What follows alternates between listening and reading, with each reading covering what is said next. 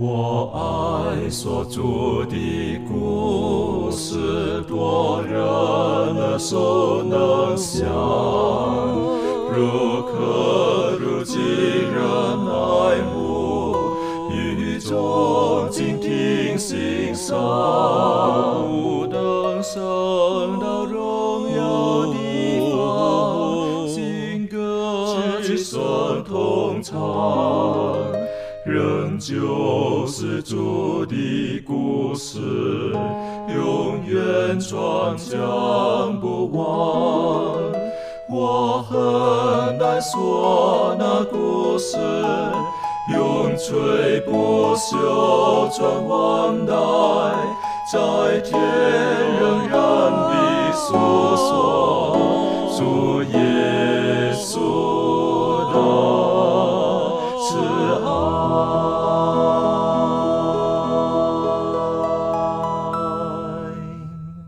欢迎来到安息医学，跟我们一起领受来自天上的福气。今天是我们这一季的第十课，而我们的题目呢是就是耶稣他是开启了通往幔子之路。还记得我们上次的学习，耶稣基督他是那完美的寄生，而今天呢，我们要特别从呃希伯来书的九章二十四节一起来学习。在我们进入今天的学习之前，我们恳求圣灵特别来帮助我们。我们一起低头，我们请攀登我们做开始的祷告。感谢慈悲的上帝，主啊，在今天的时光当中，我们要一起来研究耶稣是我们的幔子，要引领我们进入圣所这一宝贵的概念。这一概念不是很容易，也恳求主能够在接下来的时光当中赐圣灵于我们，能够带领我们更好的去研究、去领悟这一真理。求主能够与我们同在，祷告奉主圣名。阿门。我们之前学习到，耶稣基督他进入了天上的圣所，好，他在天上一次为我们成就了一切。那我们一起再打开希伯来书第九章二十四节，我们一起来看这个经文。希伯来书第九章第二十四节，经常记着说：“因为基督并不是进了人手所造的圣所，这不过是真圣所的影像，乃是进了天堂，如今为我们显在上帝的面前。”其实这个经文告诉我们，耶稣基督为我们显在上帝的面前。那这个跟犹太人他们过去的一个年度当中的节期等等都有很密切的关系。那这节经文，我们是不是可以请妙容带我们做更深入一些的学习？好，这边讲到说呢，他是怎么样呢？他是用自己的血呢显在上帝的面前。好，那这个其实就要回头去看一下这个以色列的节期啊，为什么他会讲说耶稣要用他的血呢显在上帝的面前啊？那如果我们有看一下四福音里面的话，我们就会知道说，耶稣基督呢，他呃被钉死在十字架上的那那段时间呢，他其实就是逾越节的节期的时间啊。然后所以呢，他隔天的安息日说是他说是大日嘛，就是耶稣死之后的这个安息日大日，因为那个也是。逾越节之后的安息日，好，然后刚好又碰到这个周六的安息日，好，所以它是一个大日。这样，在这个耶稣被钉十字架的记录之前呢，是在写他跟他的使徒们呢吃最后的晚餐嘛。圣经里面特别写说，这个是逾越节的宴席，哦，所以呢就可以知道说，耶稣基督呢，他在钉十字架的时候呢，他刚好呢就是犹太人呢他们逾越节的节气。那这个时间呢是有目的的。好，像是我们如果去观察一下耶稣基督，他在这个就是宣教的过程中，他常常会说：“我的时间还没有到。”哦，然后或者他会说：“时候到了。”哦，所以说对于他来说，这个时间呢是非常重要的。哦，耶稣一般时候他在布道的过程之中，他是非常低调的。哦，但是在那一年的逾越节之前，他却非常高调的骑驴进城嘛。然后后来是跟他的门徒们一起吃这个最后的晚餐，然后后来就在克西玛尼园，然后呢，后来就最后呢就是上十字架，然后所以这是因为呢他知道他要应验这个但以理书里面的这个预言啊，之外呢他要在当年做一个特别的，就是真正的月节祭物被献上啊，因为在之前这个在以色列出来集的时候，这个上帝呢教导摩西。告诉他们要如何过这个逾越节的时候，这只这个逾越节的羊羔呢，其实就是代表着之后要牺牲的救主所以耶稣他作为真正的逾越节羊羔被献上。哈，大家有仔细看一下福音书里面，或者是这个怀斯姆的历代愿望的话，哈，就会知道说，在耶稣被献上，他断气的之后，刚好是献祭的时候。哈，这个耶稣他说成了，然后他把自己的这个生命交在上帝手中之后，这个圣所里面分隔至圣所跟圣所之间的幔子就撕开了，就是那个是人手不能够撕开的幔子。然后，但是他却用一个有一个超自然的力量把它撕开了，哈，就是说呢，我们在这个圣所跟至圣所之间已经再也没有阻隔了，哈，就是说呢，已经不再需要这个祭司的这个仪式，然后不停的去献上这些羊羔，哈，这些牛犊的这些祭物呢，去赎罪，哈，然后甚至这个还有非常有趣的一点，就是在历代愿望里面呢，他甚至是讲到说，那时候他们抓了一只羊。要来献祭，然后但是刚好在那个时候，耶稣基督他就说：“哦，已经成了。”然后这只羊呢，就大家就很害怕，因为那时候有地震，然后这个祭司就很害怕，就这只羊就因为没有抓好就跑走了。所以说，在当年的逾越节的时候所献的祭，就是耶稣基督把他自己完全献上，然后呢就不再需要这个动物作为祭物。好，那在逾越节之后呢，有一个。呃，节期叫做七七节，也就是在《使徒行传》第一章里面记载的这个五旬节。然后呢，他们呢就受到了这个，在当年的这个五旬节呢，就是在耶稣牺牲之后，逾越节牺牲之后的这个五旬节。然后门徒们呢，他们就领受了圣灵的这个恩赐，然后呢，也是有圣灵的神迹降在他们身上，然后让他们可以进行宣教。啊，然后呢，这个就是五旬节，它其实呢，在以前，在这个古代以色列他们的节气里面，他们是一个早雨，就是秋雨的时候，他们要收割哦，出熟的大麦的时期。那这个圣经里面常常会把这个早雨晚雨啊，去表示说，代表着这个上帝降下圣灵，哈，然后让农作物收成。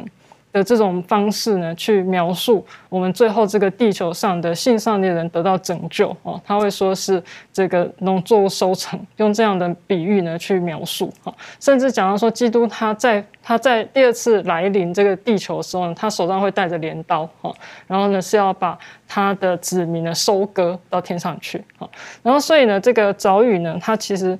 啊在。那个时候五旬节是秋天的时候，然后呢，它就是要，它就是有一个出手的，呃，最早熟成的一批啊农作物要献给上帝的时候，哈，这个是这个以色列人他们的节期是在五旬节的时候呢，他们会有一最早熟成的一批作物，然后他们要献给上帝。这个如果大家要仔细看这个呃福音书里面的话，会知道说，耶稣基督呢，他。他这个献上自己，然后之后呢，这个地大震动，很多坟墓都开了嘛。然后后来呢，在这个坟墓里面的很多的基督上复建这些坟墓里面的鲜血，有一些人复活了哦。然后呢，这些人呢，其实就是在耶稣升天的时候，跟着耶稣一起到了天上哈。所以这些人呢，就是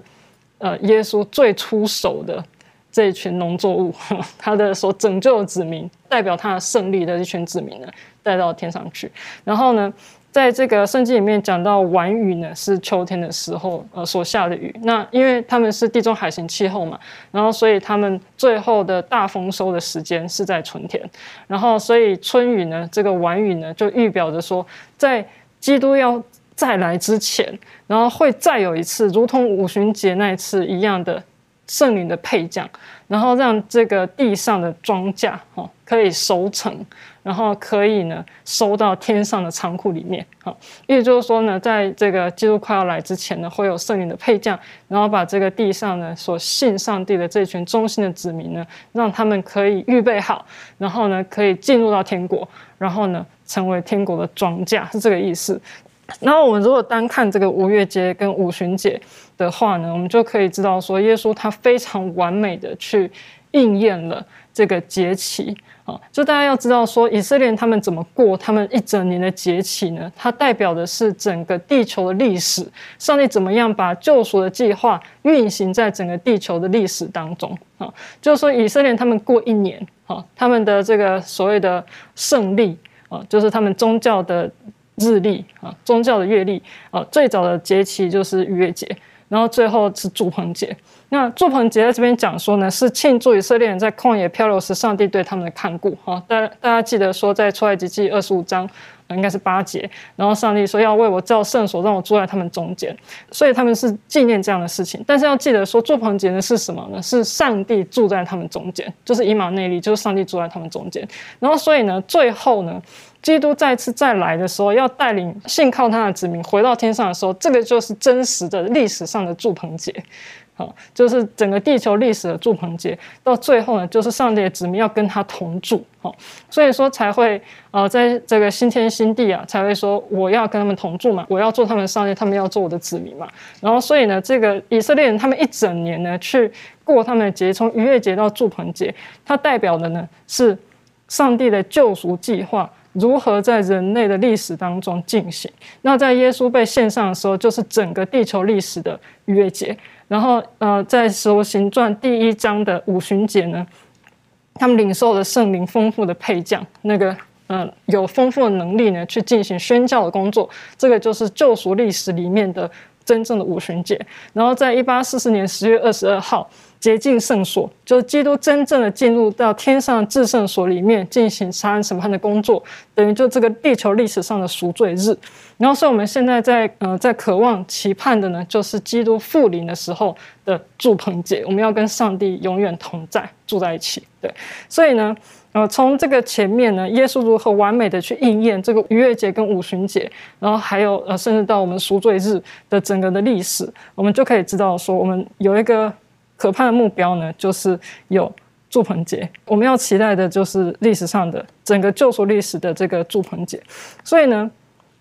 耶稣基督呢，他升到这个上帝的呃面前，显在上帝的面前。其实呢，就是希伯来书是重复在讲的，就是说耶稣基督他一次献上他自己，然后他用他的血呢，进入到天上的圣所里面，然后要为我们做代求，还有赎罪，还有这个呃拯救的工作。对，所以说他显在上帝面前呢，就是呃，在大家可以去看历代愿望里面写到最后几章，然后他是写到这个耶稣基督他到天上的时候，然后他有非常多的这个天使们在这个欢迎他，然后呢，但是耶稣呢就呃没有特别去迎接回应这些天使的欢迎，反而他是一直走到天父的面前，把他的手呢显在他的天父面前看，意思就是说呢，你看。我已经为了这些子民呢做出了牺牲，然后呢，这些人呢要因为我的缘故得到救赎，我已经赢得了他们。这是耶稣基督显在上帝面前的意义。对，所以呢，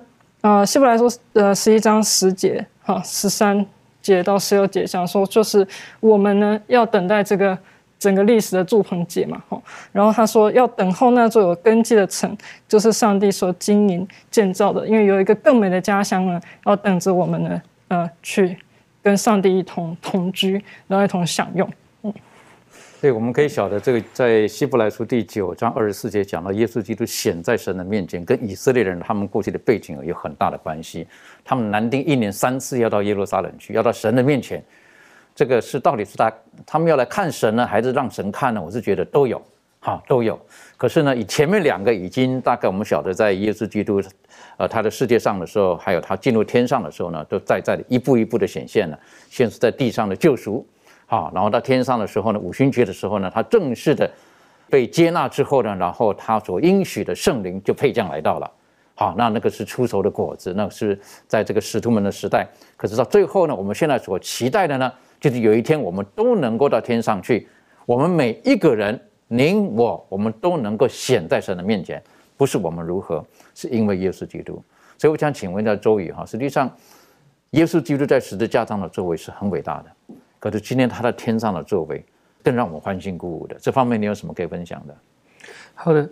也说耶稣在十字架上的牺牲，他是为我们献上了赎呃赎罪的代价。也说按照这个呃圣经当中的这个文化的背景，就是说他付上了那个赎的那个价钱。呃，赎银，他将我们从罪的奴仆之下，用他的鲜血把我们赎了出来，这是非常伟大，这是他救赎的过程。但是，他接下来从呃升呃他升到天上之后呢，他在圣所当中工作也是非常重要的。在第希伯来书的第七章的二十三节，这里说到。呃，第二十五节，凡靠着他进到上帝面前的人，他都能走拯救到底，因为他是长远活着的，替他们代求，呃，替他们祈求。也说耶稣基督今天在天上也是，呃，从呃复活之后进到天上的圣所的时候呢，他就是为圣徒的祈求。在这个呃约翰一书的二章一节，这里面也讲到了，他说：若有人犯罪，在父那里，我有一位中保，就是那义者耶稣基督。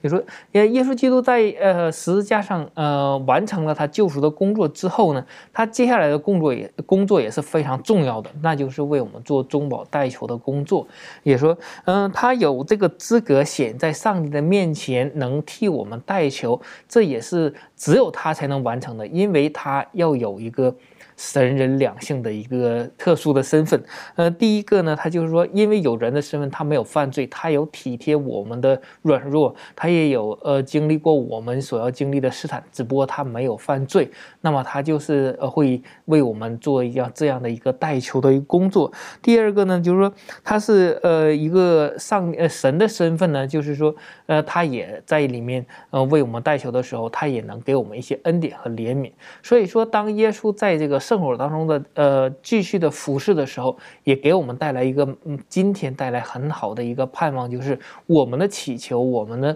呃，借着相信，然后我们对他的祈求，呃，也说上呃，耶稣会为我们代求，呈现到上帝的面前。再一个就是我们靠着他的恩典，我们悔改了以后呢，那么他也会将这些转述到上帝面前，为我们祈呃，就是说代赎，为我们呃洗清我们的罪恶，因为他付上的赎价，呃，因为我们的相信，呃，因为我们的祷告，那么他也会将我们的罪恶也能涂抹在上帝的面前。所以我觉得，就照着这个希伯来书九章这里讲的，耶稣基督显在上帝面前是为了我们。而在这个时候，耶稣基督他背负着我们的罪，然后显在上帝的面前，是不是？可是他是无罪的。好，我们晓得就是那个那个，呃，逾越节那只无罪的公羊，是不是？公山羊，是不是？我觉得这个是一个很美好的。所以记住，耶稣基督今天是为我们显在这个神的面前。实际上，哈。如果我们理解以色列人的背景，讲到在神的面前的时候，那个经验是很难忘的哈。希伯来书也提醒我们的，以色列人当讲到说显在神的面前的时候，他们过去有一些经验是是是值得我们今天去学习的。为什么？因为神他是圣洁的，他是无罪的。好，而我们有罪的人如何可以显到他的面前呢？我觉得这我们需要再重新复习一下。可以请庭轩带我们一起来学习。嗯，好，那我们来看一下这段经文。呃，在希伯来书的第十二章十八到二十节，圣经说：“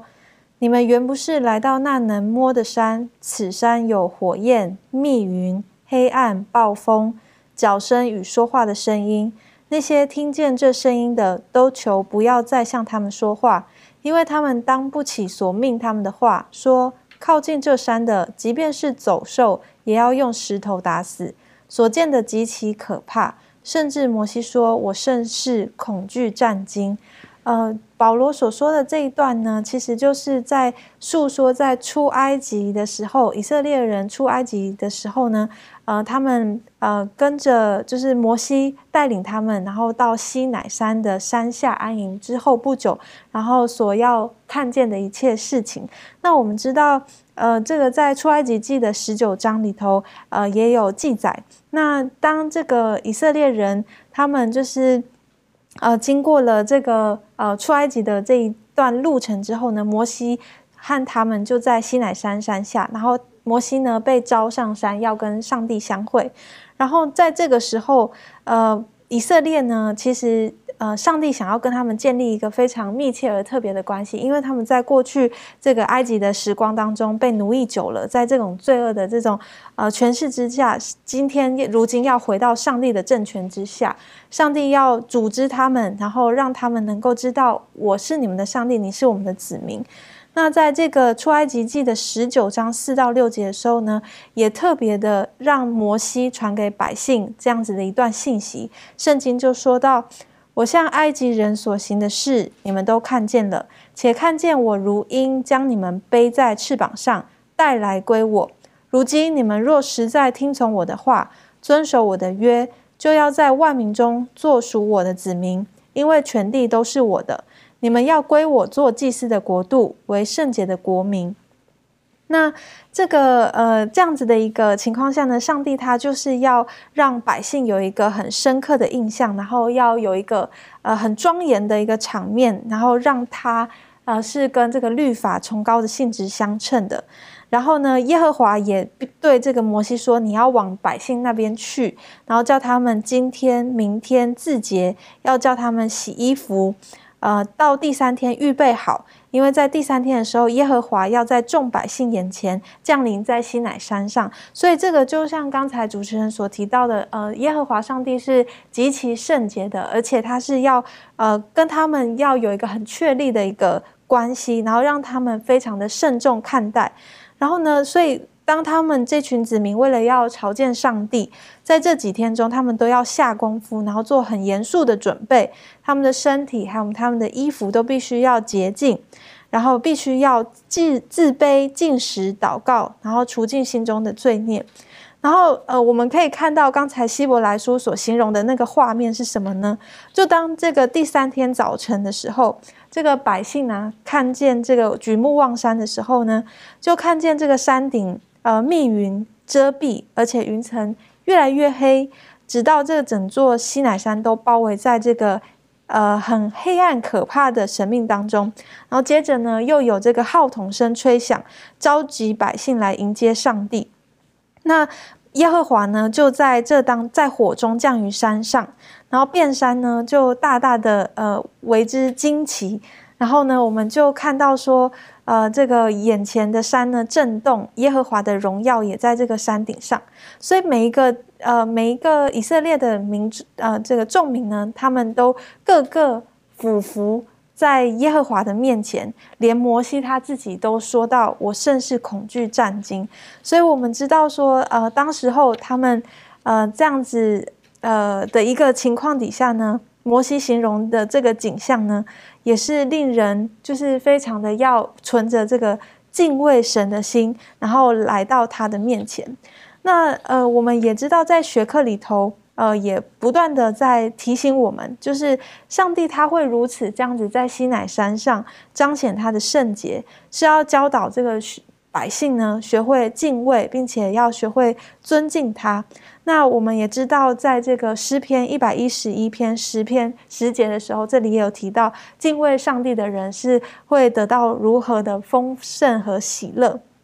那当他们也愿意去教导这个上帝的恩典和怜悯于百姓的时候呢，百姓在这个时候他们所展现的一个是什么样子的态度呢？他们其实是害怕的。呃，在这个生命记当中。呃，《生命记》的第五章里头，呃，他这个二十二节开始呢，他这边就看见明，呃，这个见到这个火焚于身的这种恐惧，呃，他对他们的的这种呃对上帝的这个敬畏，或者是对上帝的这种圣洁了解呢，啊，还不够深刻，呃，以至于呢，他们甚至这样子对摩西提到，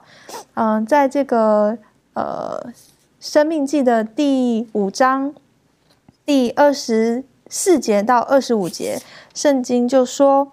看哪，耶和华我们上帝将他的荣光和他的大能显给我们看，我们又听见他的声音从火中出来。今日我们得见上帝与人说话，人还存活。现在这大火将要烧灭我们，我们何必冒死呢？若再听见耶和华我们上帝的声音，就必死亡。”然后，呃，在这里面呢，我们就可以呃明确的知道说，这群呃子民呢，其实是非常的害怕的。他们呃对上帝是缺乏了一种信心，然后对上帝缺乏这种呃愿意去倚靠可靠。但是呃神他却呃希望他们能够呃再次的呃去明白，也要去教导神是何等的。对他们有充满的恩典和怜悯，甚至是在这个出埃及记三十四章四到八节里头，呃，也有这样深刻的呃，让我们明白。那在这个出埃及记三十四章四到八节呢，呃，这里怎么提到呢？我们可以一起来看一下三十四章四到八节，呃，圣经就说到，呃，摩西就凿出两块石板，和先前的一样。清晨起来，照耶和华所吩咐的上西乃山去，手里拿着两块石板。耶和华在云中降临，和摩西一同站在那里，宣告耶和华的名。耶和华在他面前宣告说：“耶和华，耶和华是有怜悯、有恩典的上帝，不轻易发怒，并有丰盛的慈爱和诚实，为千万人存留慈爱，赦免罪孽、过犯和罪恶，万不以有罪的为无罪，必追讨他的罪，自父及子，直到三四代。”然后，嗯，在。接下来的呃第八节呢，圣经又说，摩西急忙俯伏的下拜，说：“主啊，我若在你面前眼前蒙恩，求你在我们中间同行，因为这是应着景象的百姓，又求你赦免我们的罪孽和罪恶，以我们为你的产业。”所以，呃，我我们看到这里的经文呢，就可以更加的清楚知道。呃，这个百姓呢，他们其实没有看见要去回应神对他们这个建立亲密关系的计划，反之，他们呃看就是一个没有信心的一个情况。的确哈，当我们看见这一段历史的时候呢，这个上帝邀请他们过来，因为他跟他们讲话，可是以色列人他们宁愿说摩西你去就好了，我们吓死了。好，你然后你你你回来之后你说什么我们都听了。其实上帝的计划是希望他的百姓可以直接面对他的。不需要透过摩西的，好，可是要来到上帝面前，必须要有一些的准备，他们要自洁。但是百姓们，他们好像很难体会到这一点。其实我们有的时候常常是这样子。好，我们宁愿选择在我们舒适的这种的习惯的圈子当中，我们去生活。好，我我们我们不喜欢有太大的改变，我们喜欢。呃，就是我们过往的生活，可是到神的面前，我们必须要有所改变。我们必须要认识到，我们所所敬仰的上帝，他是何等的圣洁，他的圣洁是是是我们有的时候都很难想象的。但是神他不拒绝我们，他希望我们能够跟他有这个关系，所以他愿意来到我们当中去，然后他提升我们，要改变我们。但是看到以色列人这段的时候呢，很可惜的。可是后来呢，他们吓到了。可是耶和华上帝还是要一些人体会。后来叫了亚伦，还七十个长老，然后可以在上帝的面前可以吃喝。我觉得这个是何等美好的，好，这是何等美好的一段。但是，但绝大多数的我们，我们可能像一般的百姓一样，我们宁愿是摩西亚，你去就好了。我想这不是上帝他他整个救赎计划当中他最初的期望。我想请问一下利伦哈。的确，上帝是圣洁的，但是我们如何可以准备好自己，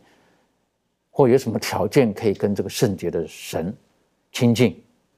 面对面？这方面你有什么可以分享的？好，那呃，就如同前面讲到，其实我们都是因为罪的缘故，所以我们跟上帝隔绝了。那我们其实刚刚在讲到这个呃百姓的时候，他们会一直觉得我们不能做什么。的时候，都是因为他们只看到自己，就是他们只可能只想到靠着自己的能力，他们可能不能做什么。但是呢，呃，感谢上帝呢，他赐下他的爱子给我们，耶稣基督，他成为我们跟上帝之间的这个呃中保，然后成为我们跟天赋上帝重新连接的一个桥梁。他就好像是呃我们的辩护律师。就是成为我们跟上帝当中的一个调节，然后呢，透过然后透过耶稣基督的牺牲跟拯救，我们可以重新建立跟天父上帝的这个关系。那但是我就想要说，这样子的关系，呃，我们。可以就是亲近上帝这样子的关系建立起来之后呢，我们要做的并不是就是停下来就就接受这样子事实，但是很重要就是我们跟上帝的这个关系也要维持下去。那我们的生命就是要不断的去成长，然后跟他有更稳固的这种关系。然后我就想到说，在地球上的这个，我们都知道地球上的这个三大要素呢，这个维持生命三大要素就是阳光。呃，阳光、空气、水嘛，那我们的属灵生命也也有这样子的阳光、空气、水很重要的消呃要素要去维持才可以生存。那我们的生命就是要不断的就是呃要读经啊、祷告，然后有一个有见证的这个生命，才可以维持我们跟他的关系。那如果说我们对上帝并没有足够的认识的话，我们的我们就没有办法更了解上帝他要在我们身上的这个旨意。那当我们愿意去。呃，去信靠他，去相信、顺从他的旨意，然后看，然后之后呢，我们便会相信说，上帝会让我们看见他要在我们身上结出的这个果子，然后以及他要呃在我们身上要成就的这个事情。的确很重要的哈。你刚刚提到的这个阳光、空气、水哈，我从属灵的角度来讲的时候呢，我就找了觉得，阳光就是上帝的话，你的话是我脚前的灯，路上的光；空气呢就是圣灵，圣灵在我们生命当中的更新；而水呢，代表耶稣基督的救赎，是我们在它里面呢，我们可以得以被洗洗除我们一切的过往的罪孽，因此我们可以来到上帝的面前。呃，在我们今天的学习当中呢，其实讲的是到上帝的面前。在就业的以色列人，他们并不能够像我们今天一样，啊，就可以来到诗人的宝座前。在那个时候，他们，他们只能够借着羊，然后透过祭司把他们的罪恶，然后暂时带到圣所。然后呢，祭司也不是能够能够随便的就来到上帝诗人的宝座前，他的法柜前面，一年只有一次。为什么？因为一个幔子拦阻在那个地方，而百姓呢？根本连圣所都进不去，因为为什么？而进入圣所之前也有个幔子隔在那个地方。那这个幔子代表的是什么？而我们今天要学习的，其实我们可以晓得，耶稣基督他已经去除了这一切。那是幔子到底它的作用是什么？它的功能是什么？可以请攀登带我们一起学习。好，我们一起来看两节经文，在这个利未记十六章一到二节，圣经说亚伦的两个儿子进到耶和华面前死了。死了之后，耶和华小谕摩西说：“要告诉你哥哥亚伦，不可随时进圣所的幔子内，到柜上的身座前，免得他死亡。因为我要从云中显现在圣座上。”所以，我们知道说圣所它虽然是一个，就像刚刚前面主持人所讲的，它是一个赎罪的地方，百姓经常去到那边去献祭，但是圣所里面。是上帝荣耀显现的地方，对于百姓来说，这是一个禁忌的地方，就是不可能不可以随便进去，而且哪怕大祭司进去，也要怀着一颗敬畏的心。像刚刚田轩姐所分享的，其之前上帝的荣耀显现的时候，人为了能够跟上帝能够交流，还需要自己先做预备，所以这个是一个上帝的荣耀是一个很重要的一个过程。所以在上上帝在这个。立位记的这个十章第三节，这个上帝也说，他说这个这又是耶和华所说，我要在我在亲近我的人中要显为圣，在众民面前我要得荣耀。所以上帝的荣耀是不可以亵渎的。但是我们看到说圣所这个制度呢，就是圣所在这个出埃及记二十二十五章八节，上帝也讲了说要为我造圣所，我要跟百姓住在一起。所以我们看到说这一位荣耀的上帝，他愿意跟这个卑微的百姓能够住在一起，这本身就代表说上帝他愿意自己降卑。但是我们也知道，说人人是不能够亲眼见到上帝荣耀的，所以上帝要既然既然要跟人住在一起，他就必须要有一些措施，能够保证百姓不会被他的荣耀所伤害到。所以圣所的幔子，呃，就是使得这个就可以作为一个很好的一个保护措施，使人不至于说看到了一些不该看到的东西。而在这个金牛犊的犯罪之后呢，这个上帝就对这个摩西这样，他说他不同他们上去应许之地。啊，因为这些百姓是应着景象的百姓，恐怕我在路上把你们灭绝啊！这是一种对上帝一种拟人化的一种讲法。所以呢，这个曾经有一段时间，这个摩西把会幕支搭在这个营外，但是离营就是离这个以色列的营比较远。但之后呢，在这个摩西。啊，这个看似是这一种一种中保的感觉了，一种代求之下呢，上帝同意这个把这个圣所再搬回去，但是呢，他需要设立一些措施来保护，就是使这个上帝荣耀能够不至于伤害到百姓。所以呢，他就在这个他就按照一些一些制度了，在协会当中也告诉我们，他说他让这个以色列人呢，他就是绕着这个这个圣所，就十二个支派嘛，每每一面三个支派，这样十二个支派绕着圣所，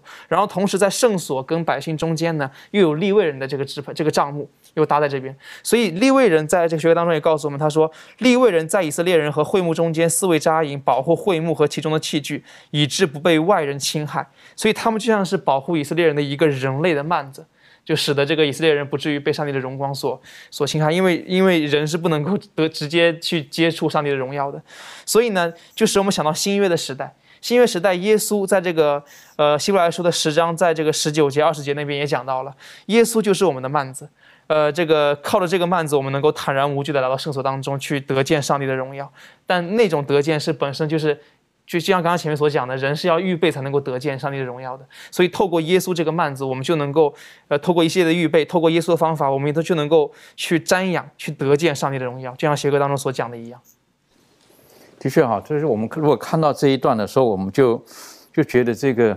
幔子有很深的含义在里面，它肯定是一种保护。啊，他不希望以色列人直接被上帝的荣光所所影响到。我在想，他不是影响到，被可能可以被灭亡了。还记得摩西他上了西乃山下山之后，啊，这个他面容发光，他自己不晓得，就是百姓看到他那么害怕，然后希望他什么？你拿个帕子吧，啊，遮住一下。就是免得我们不晓得怎么跟你说话。我觉得这个幔子，呃，也是一个保护的一个一一一个过程，在这个里面。但是我们也晓得，后来我们提到这个幔子所指的就是耶稣基督。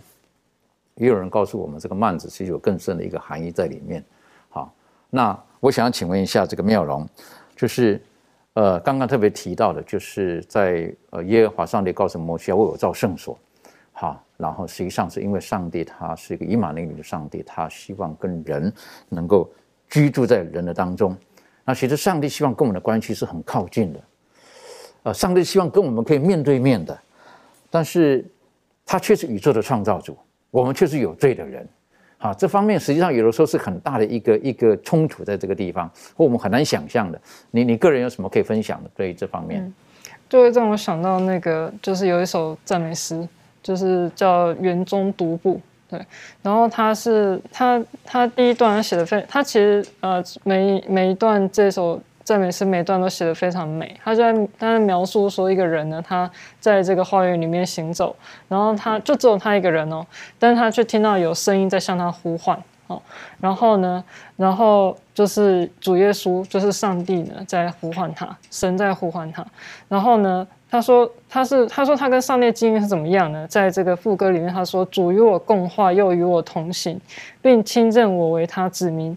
我们在园中两心均欢心，更无人领会此情啊！所以这个是很特别的一个情况，就是说我们每一个人其实都像这首赞美诗的作者一样，都可以体会这样的跟上帝聊天啊，然后像朋友一般的这样的一个亲近的一个经验那怀圣母曾经在他的著作里面是这样写，他说每一个人呢，跟这个耶稣基督。跟上帝之间的这样的一个关系跟经验呢，是独一无有的，就像是全世界只有你一个人，然后跟上帝有关系、有亲近的关系一样。对，所以这个是很特别的事情。那在诗篇一百三十九篇是讲是在讲到说呢，就是不管到哪里去呢，上帝都跟我们同在。好，不管是到。这个海边的极处，或是到这个阴间下榻呢，上帝都在那边，都在我们身边啊。然后呢，呃，他诗人他是说呢，我的说我的肺腑是你所造的，我在母腹中，你已复庇我。我要称谢你，因为我受造奇妙可畏，你的作为奇妙，这是我心生知道的。然后呢，他说。呃，甚至说呢，在我未成形的体质，你的眼早已看见；你所定的日子，我尚未度一日，你都写在你的册上。他就在特别讲到说，上帝是多么的了解我们啊！就在我们受到在在成型之前，好，然后呢，上帝就已经知道我们，然后就已经认识我们，然后呢，任何事情呢都不向他隐藏。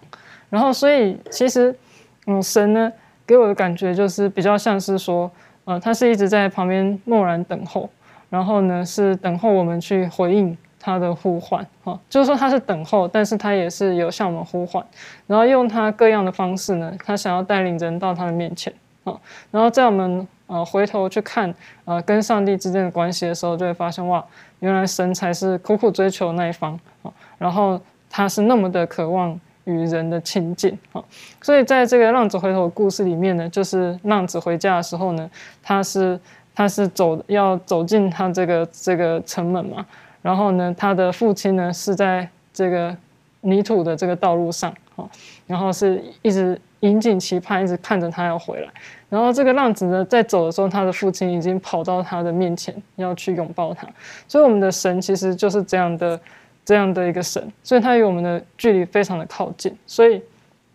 只要我们愿意稍微回应，只要我们愿意回应的话，然后呢，圣经里面是讲说呢，我们若亲近上帝呢，他就必亲近我们。甚至讲到说亚伯拉罕呢，他有机会是被上帝称为他的朋友哦。然后呢，我们每一个人其实都可以称神为我们的朋友啊，因为呢，他是渴望与我们亲近的上帝。的确是非常美好的哈！我就想到在启示录的时候，耶稣基督他对最后一个教会老底教教会所提醒的，是不是？我在门外叩门，不远，我就在门外叩门。神是愿意与我们亲近的一个神。OK，我们继续来看看在希伯来书的第十章，希伯来书第十章这里特别提到了，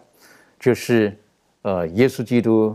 呃，他是那幔子好，并且呢向我们发出了一个美好的邀请。我们可不可以请攀登为我们读呃希伯来书第十章，然后第十九到第二十二节，然后做出分享？谢谢。好，我们一起来看一下《希伯来书》十章十九到二十二节。圣经说：“弟兄们，我们既因耶稣的血得以坦然进入至圣所，是借着他给我们开了一条又新又活的路，从幔子经过。这幔子就是他的身体。又有一位大祭司治理上帝的家，并我们心中天良的亏欠已经洗去，身体用清水洗净，呃，除去已经洗净了，就当存着诚心和充足的信心来到上帝面前。”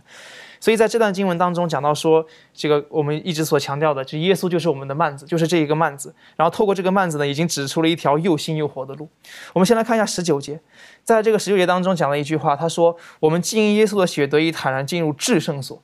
在这些经经文当中，我们是需要有一个地方需要解释的。这个为什么这个在十九十九节里面出现一个词叫至圣所？其实，在原文当中，这个词并非是至圣所，它只有一个叫哈用。只有就是在这个希伯来书里面，通常两个哈用放一起的时候才是被翻译成至圣所。但是这一节经文里面只有一个哈用，所以只能翻译成圣所，而不是至圣所。它应该指的是天上整个天上圣所的一个一个统一个统称这样一个意思。那为什么翻译成至圣所呢？很多时候，包括前面第九章里面也有出现这样类似的问题，就是我们可能需要谨慎的去处理。所以翻译当翻译成当他们把这个圣所翻译成至圣所的时候，他们可能是有一个比较的一个概念。就是相比于地上的圣所，天上的圣所是有一种至圣的感觉在里面的，所以有时候他们会把它翻译成至圣所，但是我们需要去谨慎了，它指的并非是这个，这就是放约柜的那个至圣所，这个并不是这样指的。然后呢，我们还需要明白的是，我们经耶稣的血得以坦然进入至圣所，就是有一个坦然这个词。什么叫坦然？就是可能据我们理解，就是我们。不需要，就是不用担心任何东西，我们就可以直接进入到这个至圣所里面。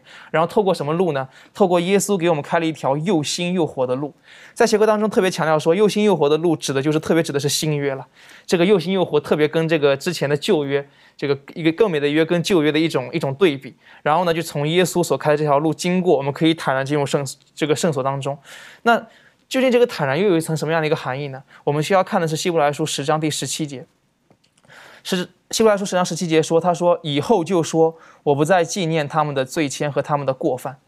所以，上帝他为什么我们可以坦然进入？因为罪的问题被解决了。之前在这个刚刚之前讲到说，这个为了得见上帝的荣耀，人要人要先做预备嘛。所以，为什么我们可以坦然进入，能够能够去去见到，去能够跟上帝能够在一起？是因为说我们罪的问题被解决了。”罪是阻，就是阻挡我们人跟神之间交往的一个最大的一个隔阂。但今天罪的问题被解决之后呢，人就可以坦然进入圣所里面。而这种解决还不是一般的解决，是不再纪念，不再纪念就是我不再把这个罪，就是你们犯罪这个记录，我不再放在心里面了。而且更加更加神学一点来讲的话，就是上帝已经透过就是一系列的方法，已经涂抹了我们的罪，就是我们的罪的我们之前犯罪的记录已经被上帝涂抹，在上帝的眼里，我们已经成为了一个真正新造的一个艺人了。所以，既然是这样的话呢，就是我们已经相当于没有罪了。当然，这一切的方法不是透过我们的行为，而是透过耶稣基督的公义，透过耶稣基督的方法。所以，正因为我们没有这些记录了，所以我们可以坦然进入至圣所了，可以呃圣所了，可以跟上帝连接了。而且呢，这个又有一位大祭司治理上帝的家。然后第二十二节当中又再一次重复，他说，并我们心中天良的亏欠已经洒去。身体用清水洁洗净了，就当存着诚心和充足的信心来到上帝面前。这句话也有一个特别的一个指向，就是存着诚心和充足的信心。当我们知道说我们这个罪的记录已经，就是上帝的能力可以帮助我们完全除掉罪，就是在这个赎罪日那一天除掉罪之后呢，我们就应该存着充足的信心，就不应该被之前的那种所谓的罪疚感所所指责、所指控。就像当年马丁路德一样，一直被罪，一直陷在罪恶感里面，就是良心可能会感觉有一定的亏欠。而在学科当中告诉我们说，在撒加利亚书三章啊，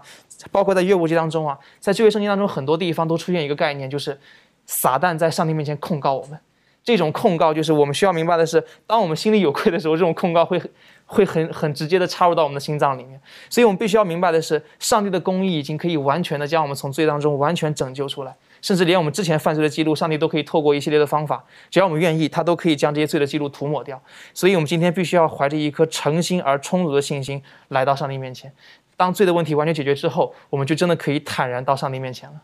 所以，其实上帝是透过耶稣基督邀请我们到他的面前，我们不用什么担心的。而你刚才在我们在重新在思考所谓的为什么要进入坦然的进入到这个至圣所呢？我还是回想到这个呃旧约时代的时候，记住哈，耶稣基督他是那逾越节的，他是那个赎罪日那只羊，而且他也是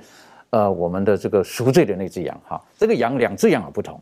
在赎罪日那天的羊本身来讲，那只公山羊它是无罪的，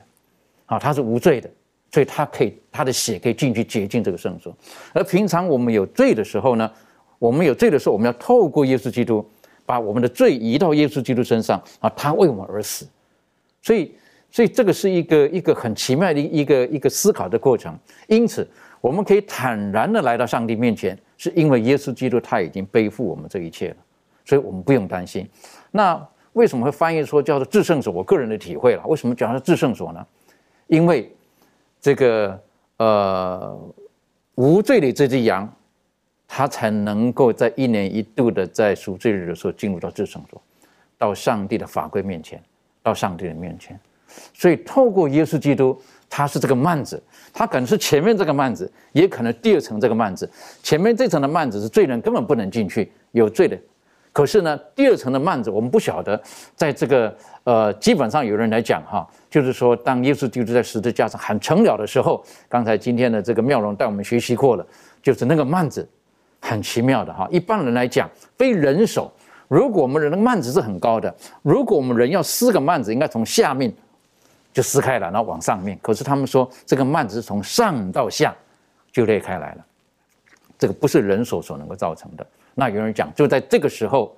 圣所跟至圣所中间的这个幔子已经分开来了，那就是耶稣基督，他为我们牺牲了他的生命，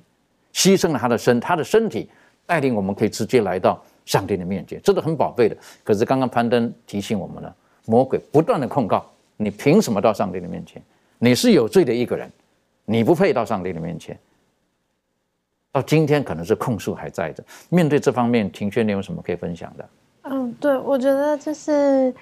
嗯，我们知道，就是他一直是爱说谎的一个，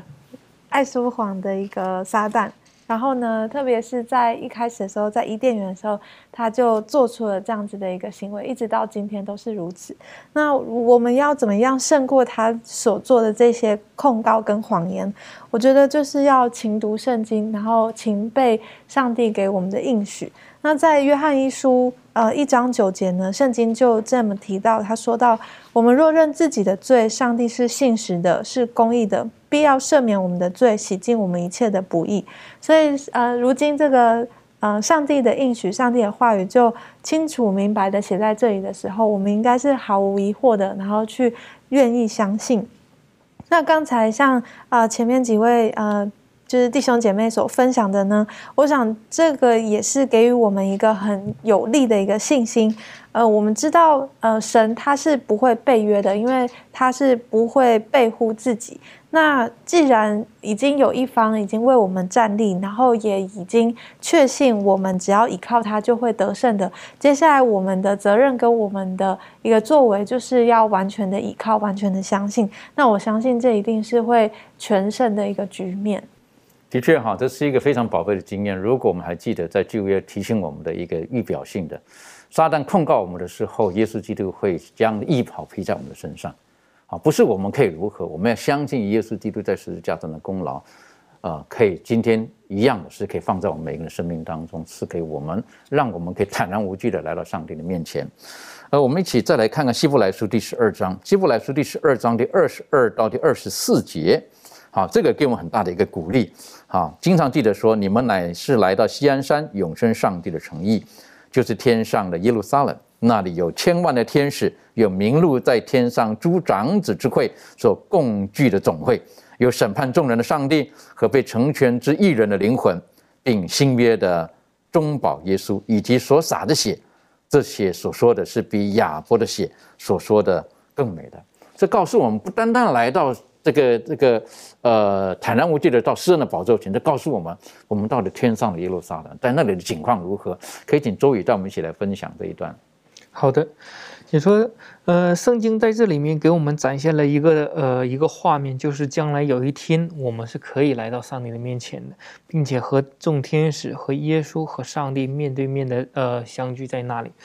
在这里面也突也突出了有一个讲到了上帝是审判众人的上帝。所以说，当我们坦然无惧的来到上帝面前的时候，其中还有另外一层意义，就是因为耶稣基督的救赎，也因为耶稣基督为我们做中保的工作，那么。我们就可以坦然在他面前，即使上帝在审判我们的时候，我们也是无惧的，因为在那一刻，我们的罪恶在被涂抹的呃之后呢，那么上帝所要给我们的就是重新给我们属于上帝儿子呃子民的一个身份，那么那个时候我们的应当是喜乐的，也是得最终会得到赏赐的那一那一个时刻。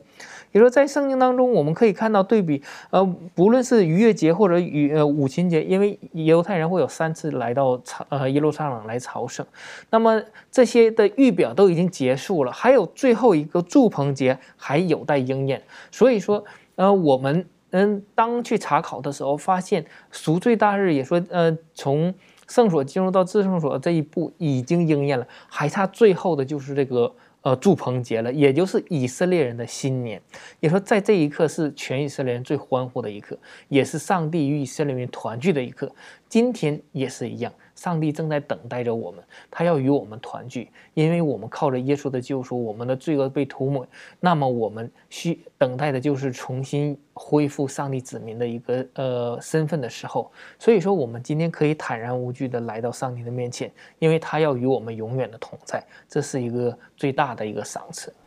的确，这是非常大的一个赏赐哈，而且我看见在这一段的时候，有一些可能不一定是很容易，就字面上来讲不一定很容易懂的。可是，在那个地方呢，我们看见有天使，有异人，然后有审判，呃，这个审判官，然后耶稣基督中保他也在那个地方，然后都在那个地方，好，都在那个地方，没有什么好恐惧的。我是觉得这是上帝他最初创造了天地亚当有亚当夏娃之后。啊，他最初的旨意是这样子，所以，我们今天实际上，上帝希望我们能够回去到伊甸园去，跟他能够面对面的，像刚才所提到的哈，在园中漫步等等的，他希望跟我们能够有这美好的交通。所以，有人讲，永生是上帝赐给我们的，而永生应该从今天就可以开始，我们今天就可以拥有了。可是有人讲，哎呦，那是你的幻想了，你还是会死的啦，如何的？我们如何可以握住这个永生的应许？这方面，利润有没有什么可以分享的？好，那其实我们的生命有了这个永生的应许，就有与上有上帝与我们同在，就好像我们的生命找到方向跟平安，就好像是我们可能在荒野当中的这个指南针，让我们在。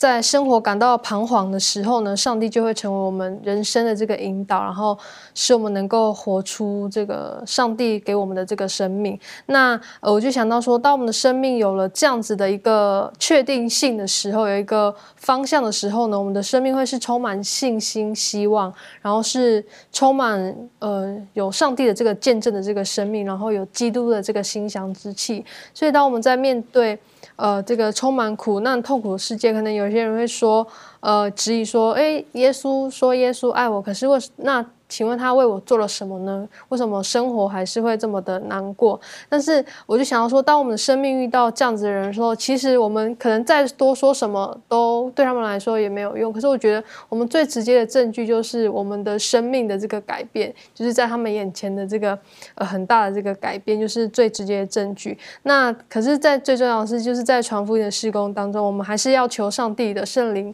来。帮助我们，然后让我们在别人的呃质疑上面看见他们的需要，然后使我们能够有上帝的这个智慧来来帮助他们，然后然后让这个每一个失落的生灵呢都能够认识主，然后也可以使他们也可以跟我们一同来进入天家这样子，的确很重要了哈，特别是在每一次的葬礼当中，每一次的葬礼当中，每一次的追思礼拜当中，我们都可以再一次的知道。我们是有永生盼望的一群，这个是很重要的。最后，我们来看一个经文哈，在诗篇第四十二篇第二节，经常都这么说到的。他说：“我心可想上帝，就是永生上帝。我几时得朝见上帝呢？”我想请问攀登哈，这个是我们很多人的祷告哈。你你你个人看了这经文，你有什么看？可以跟我们分享的？很多时候我们做的事情跟世人这边所讲的事情有时候是相反的。很多时候世人他一直渴望能够见到上帝，是因为他跟上帝的关系非常的亲近，就是那种可能就像就像一对情侣一样，异地恋久了，特别想要哪怕是花上很很大的一个路费，很高昂的路费也想在一起。但是其实很多时候我们很多人的想法可能是上帝能够晚一点复临吧，晚一点回来，让我能够多享一会儿最终之乐。有时候会是这样一个情况，所以很多时候我们可能有点应付上帝的感觉。我个人认为，如果什么时候当我们把应付能够转成预备的时候，可能我们的心态会不太一样。所以，当我们真正的能够学会跟上帝建立关系啊，透过生活，透过我，当我们知道上帝的应许，当我们知道上帝有多么的爱我们，他为了我们的救恩成就多少事情，做了多少事情的时候，可能我们会更加了解上帝，可能我我们就会期待想要能够见到这一位这么爱我们的上帝。当我们在世界上就是已经得不到爱的时候啊，可能就是得到那些比较错误的爱的时候，我们更加渴望的就是能够来自于上帝那种无瑕疵的。没有错误的爱，能够来成为我们生命当中，就是一个引路的明灯。那你刚刚就好几次讲到这爱，哈，我就觉得这是一个很重要的关键。如果我们跟上帝的关系不是建立在一个正确的爱的基础上面，我们与我们周遭的人没有那种爱的时候，没有那种关系的时候，可能我们不会渴望跟这些人在一起，我们不会渴望见面。但如果我们照着耶稣基督提醒我们的，我们是尽心、尽心、尽意、尽力爱我们的上帝的时候，那种关系我们可以感受到的时候，最重要的是，我们感受到他是这么爱我们，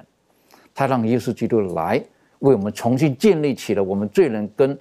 圣洁的上帝的那层关系。耶稣基督他的身体就是那个幔子，可以带领我们到上帝面前的时候，而我们今天跟耶稣基督的关系这么好的时候，那我们就可以坦然无惧的来到上帝的面前。那我们会很很很期待这个时刻的来到，愿神帮助我们，